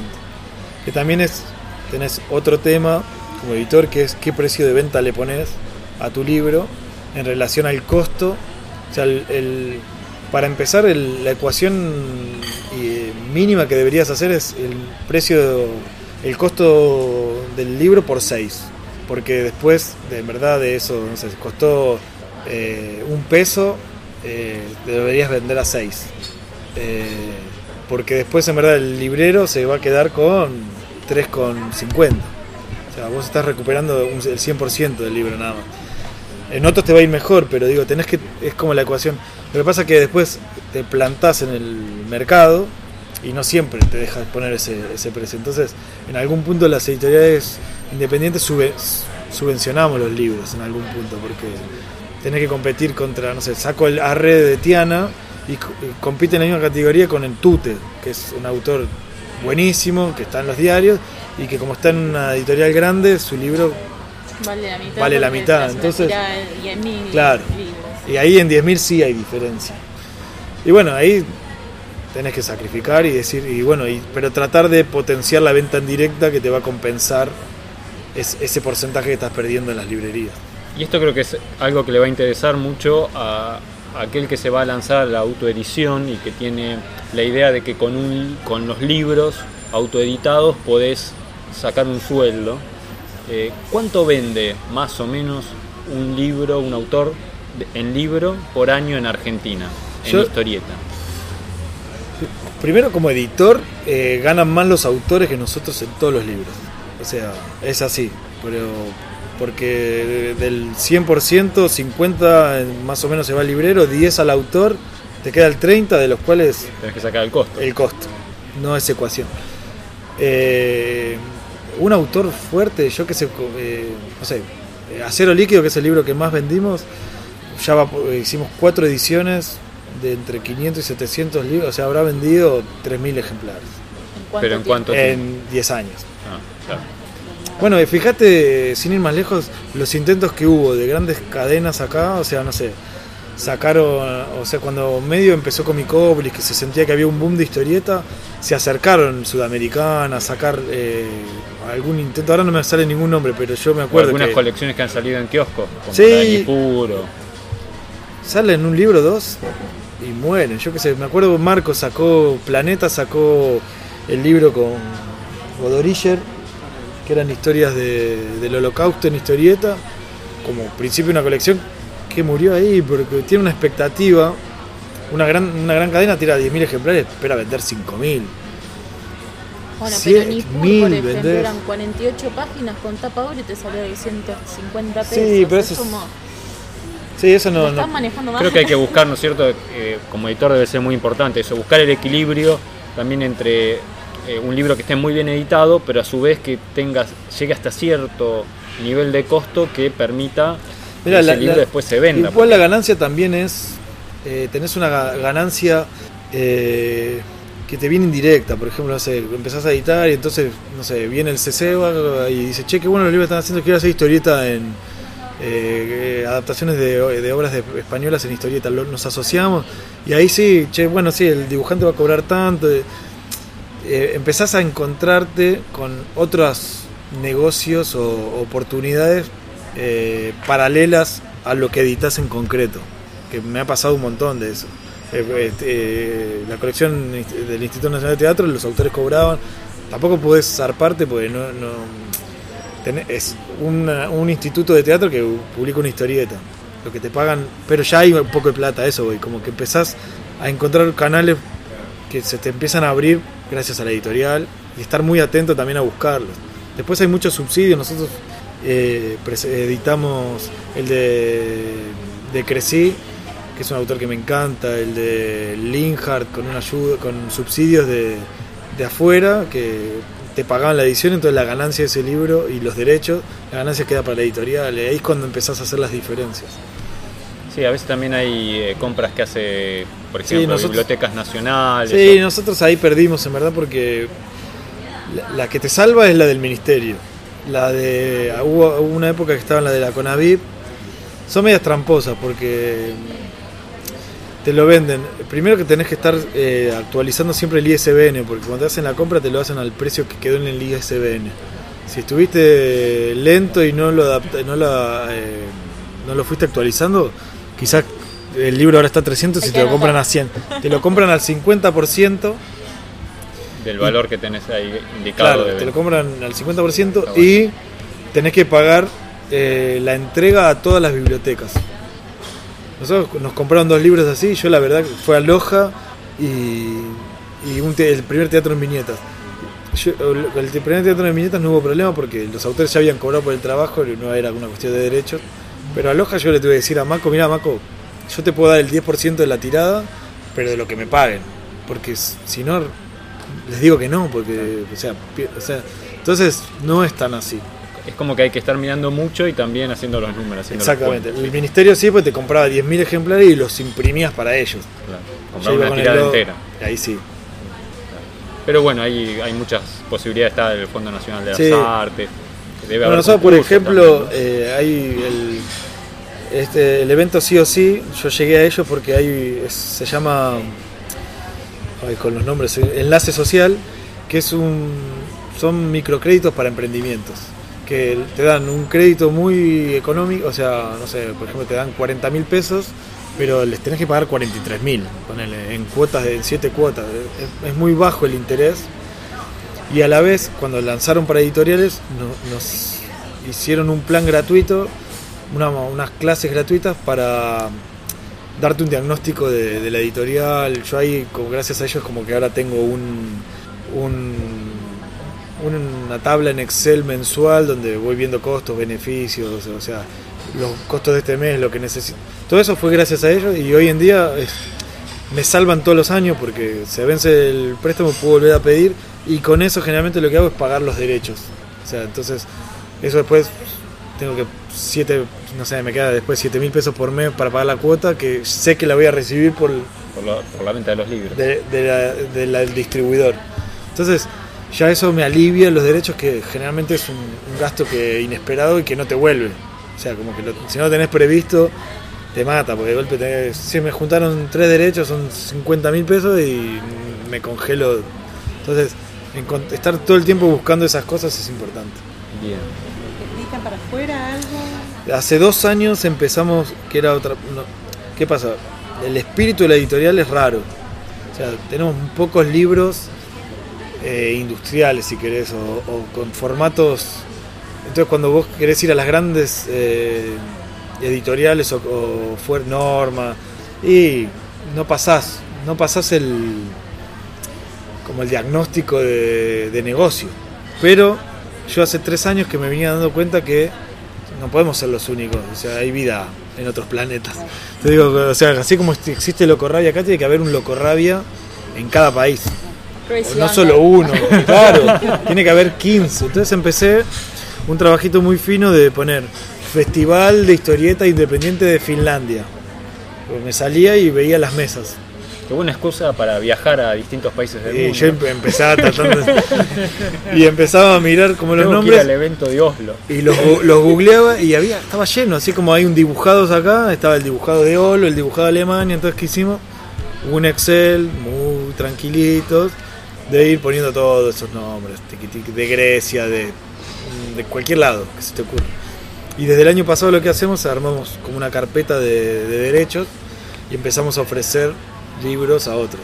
Que yo me daba cuenta que yo publiqué cosas raras, no sé, eh, eh, Mr. Crab y El Paraíso, que es un libro que a mí me encanta. Lo tengo aquí. Ah, mira. Que es un autor que no, eh, no está editado en España. Él era el. Ah, ¿no está editado en España? No tiene edición en otro lado. Es- está muy bien dibujado. Él es una era, el, muy interesante. él era el director, o sea, cuando David Rubin hacía eh, animaciones, él era el director de él. Sí. Y es un tipo que para mí es increíble y no lo había editado muy, nadie. Muy bien, y cuenta muy bien. Sí. Es- es- Vos no sabés- y los originales no, no los viste en la muestra de Loco Radio, ¿no? no, no. Son así. Los dibujaba lápiz, después sim- simplemente agrandaba eso y lo pasaba a tinta. La novela esa la hizo en un pedo, porque es como hacer un Es un storyboard. de- es un storyboard después en Sí, pero muchas páginas y muy bien dibujado. No, y muy bien detalle. Sí. Pero no se, no se enloqueció con el boceto. Un storyboard hecho historieta. Y ese autor, por ejemplo, me llegó. Tipo dijo, le mando a Argentina y a mí. ¿Y qué pasa? Como argentino, recibís un mail de España bien dibujado y decís, ah, qué bueno. ¿Cómo- ¿Por qué a un griego no le va a llamar la atención recibir un mail de una editorial al Argentina independiente? Y bueno, y ahí este año ya vendimos Infocomics a Italia, vendimos uno de Kike Alcatena a Francia, ahora cerramos con un, con un Rumania. Ayer nos pidieron derechos de tres libros de Turquía. Entonces como que... Interesante. Claro, es encontrarle la... La vuelta, ir Sí. abriendo puertas. Está Sí. muy bueno. Es que, pero eso depende del espíritu de cada uno. O sea, yo no, no, no sirvo, pero nunca serví para entrar en lo que ya existía. No, no sé, existe la Fierro, yo no sabría ver de qué manera entró la Fierro. En- hice una, publiqué una historieta en la revista G7 de moda. Pero porque encontré la manera de donde no hay nadie, bueno, vamos a molestar ahí porque tengo la ventaja de que no me pueden comparar con nadie. Entonces, bueno, si entré ya está, soy el primero. Eh, entonces eso es lo que pensaba, como esta editorial tiene que pegar con otras editoriales iguales, que, que se alegren de recibir un mail de un argentino y no que sea norma o otro más, spam. Porque ahí estás compitiendo con 10.000 mails que le llegan, a esto no le escribe nadie. Entonces, y, lo mismo estar abierto que, a que te manden, y hay cosas muy interesantes, y también estar de, de acuerdo de decir, che, me gusta tal libro, a mí tal otro.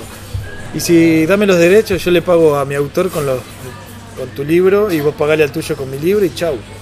Como se generan otro tipo de negocios que, quizás son más de acuerdo a nosotros, como eh, o sea, al espíritu de Loco Radio. Bueno, y para finalizar, volvamos a, a los dibujantes y a los guionistas. Si ellos quieren eh, acercarse a Loco Rabia como editor y, mostrar su trabajo, ¿ustedes qué miran, qué se fijan de, la obra, de los originales que te presenten para, para evaluar si es un proyecto que les puede interesar o no? Pues lo primero, si nos gusta o no. Eh, y después si es realmente, o sea, te, te mandan cualquier cosa. Hay gente que te manda, estoy haciendo una saga de 36 eh, tomos y te mando el guion técnico del primero, no está ni dibujado, no, o sea, pero porque no, no por esto mismo que te digo, no es el espíritu nuestro poder financiar un producto o un proyecto. Entonces, mínimamente que, que entiendan el espíritu de la editorial, que tenga más o menos 16 páginas como para que ya se vea un poco el ritmo, cómo se lleva la historia y demás, que es más o menos lo que te van a pedir en cualquier editorial que llegues. Y que esté más o menos claro el proyecto, o sea, te- me han mandado Una sinopsis que acompaña a los dibujos. una pequeña bio, eh, algo más o menos que vos puedas dar que, que hay un poco de amor atrás de eso y, y de cierta responsabilidad, ¿no? Probé y si me dice que sí, lo sigo, si no, no. Pero por el, yo me acuerdo cuando nosotros publicamos URG de Telémaco, nos mandó un bastante avanzada la historia y era, él quería hacer nueve, eh, él es muy fanático de Bones y se, se ve ahí como un espíritu muy común a Bones y tenía en mente un Bones argentino. Yo le digo, che Marco, está buenísimo, sí, me re gustó, pero no es viable, digámosle que sí, total, que termine el volumen 1 eran, no, no se tenía dibujadas 50 páginas y el primer, eh, el primer tomo eran de 250. Digámosle que sí, total lo publicamos en 10 años. Y el pibe en 6 meses se dibujó las 250 páginas y nos... Bueno, sí, te, te vamos que te la publico. bueno. Pero quiero decir, eh, tiene que haber... eh, Un compromiso. Un compromiso. Bueno, Bueno. eh, la verdad que genial. Bueno, Te agradezco gracias. toda la explicación que nos diste, muy generoso además porque nos diste datos, formas de trabajo, nos contaste la cocina, tanto de, de cómo hacer los guiones, cómo pensar las historias eh, y también la cocina de la editorial, que me parece muy interesante para todos aquellos que, que están pensando, eh, como decíamos, en editar un fanzine. Por ahí es interesante esto de que se junten varios. Noto que algo que te ha permitido desarrollarte ha sido mucho la relación que entablaste con otros guionistas, dibujantes, editores, a través de participar en los encuentros de historieta que hay, creo que eso es muy muy importante. Y también eh, esto de participar, de buscar eh, las oportunidades que se dan a veces a través de los subsidios, de los concursos.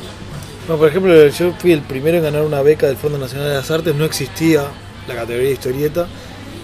Y un poco dije, esto es Te inventaste también. Y porque había literatura. Dije, esto lo tengo que ganar por el lado de Lugones. de- Y ahora creo que hay ya tres o cuatro proyectos ya ganadores. O sea, se abrió un, un espacio ahí donde hay que ir a explotar. De hecho, yo ahora le hice. eh, hay un chico de Mar del Plata que se llama Federico que me, me- contactó por, por internet y como que hicimos una pequeña clínica privada de un proyecto donde lo que hice fue solamente ajustarle, porque está buenísimo, ajustarle algunas cosas de guion y más, y ahora me, escribió hace poco que estaba re contento que había ganado un fondo nacional, porque ahora encima el fondo nacional ya no eh, abrió como un fondo nacional regional, donde ya no acá es muy difícil porque competía todo el país, Acá yo, por ejemplo, ahora gané para el libro de cuentos que le contaba a ustedes un fondo nacional de Vicente López. Entonces también es más fácil, él ganó uno de Mar del Plata. Entonces se van como abriendo otras posibilidades eh, que hay que aprovechar, que, que están ahí y que, y que uno no las gana porque no porque no pueda, porque muchas veces pues no se presenta. Porque no sabes que conoces, sí. existe. Oh, y hay que vencer un montón de prejuicios también. Yo nunca participaba en concursos porque pensaba que estaban arreglados. Y yo cuando gané la beca no conocía a nadie, No absolutamente a nadie, claro. Pues no- Y después sí, perdí un montón y, y también hay que entender después de que yo fui jurado de un par de concursos que es totalmente azaroso porque, no sé, las dos veces que estuve había 10 proyectos que podían ganar, pero bueno, entre 5 personas quedó uno. Pero los otros 9 podrían haber ganado. Entonces, quiere decir, no dice nada sobre tu obra un concurso. Entonces, participa y si no ganan, no, no pasa nada. Digo, no. Nunca sabes si pegó en el palo o no eso, porque no sabes la cocina del jurado. Eh, entonces, es es muy azaroso, hay que probar. Genial, genial. Muchísimas gracias. Bueno, gracias a ustedes, la verdad. La pasé muy lindo. Muchas gracias. Genial, genial. Y hasta aquí llega el episodio de hoy. Espero que toda esta información les resulte útil e interesante y hayan disfrutado la charla con Ale Farías tanto como la disfrutamos nosotros. Nosotros ya nos tomamos un montón de apuntes para la editorial y para escribir guiones. Aprovechamos para darle la bienvenida a todos los que se sumaron al episodio del día de hoy y gracias a todos los que siempre nos acompañan y nos difunden en sus redes sociales y ayudan a que cada vez seamos más. Recuerden que pueden escucharnos en iTunes, en Evox, que estamos también en Google Podcast y en Spotify y que si les gustó el programa nos pueden escribir al mail o a través de las redes sociales. Estamos en Twitter, estamos en Facebook. Estamos está- en Instagram. Instagram también. Y cada tanto en Pinterest. Vamos, hay que, hay que avivar un poquito más Pinterest. es muy complicado de usar. Así que nos pueden acercar a través de estos medios sus sugerencias y propuestas. Nosotros, por supuesto, que siempre les responderemos con alegría. Y no se olviden de recorrer el sitio de gcomics.online donde van a encontrar cómics, manga, historieta que los autores generosamente nos ceden para que todos ustedes puedan leer y disfrutar. También van a encontrar la sección de relatos y una sección de recursos donde vamos ordenando un poquito el contenido que vamos agregando. Ahí hay fuentes gratis para, para historieta, o sea que ustedes pueden usar en sus propios proyectos y también libros de dibujo que pueden descargar de forma gratuita. Hay también un, en la parte de edición, hay una entrevista con Diego Rey que está muy buena. Seguimos sumando, gracias esto a todos ustedes, muchas gracias Cata y hasta la próxima. Gracias a todos. Hasta la próxima.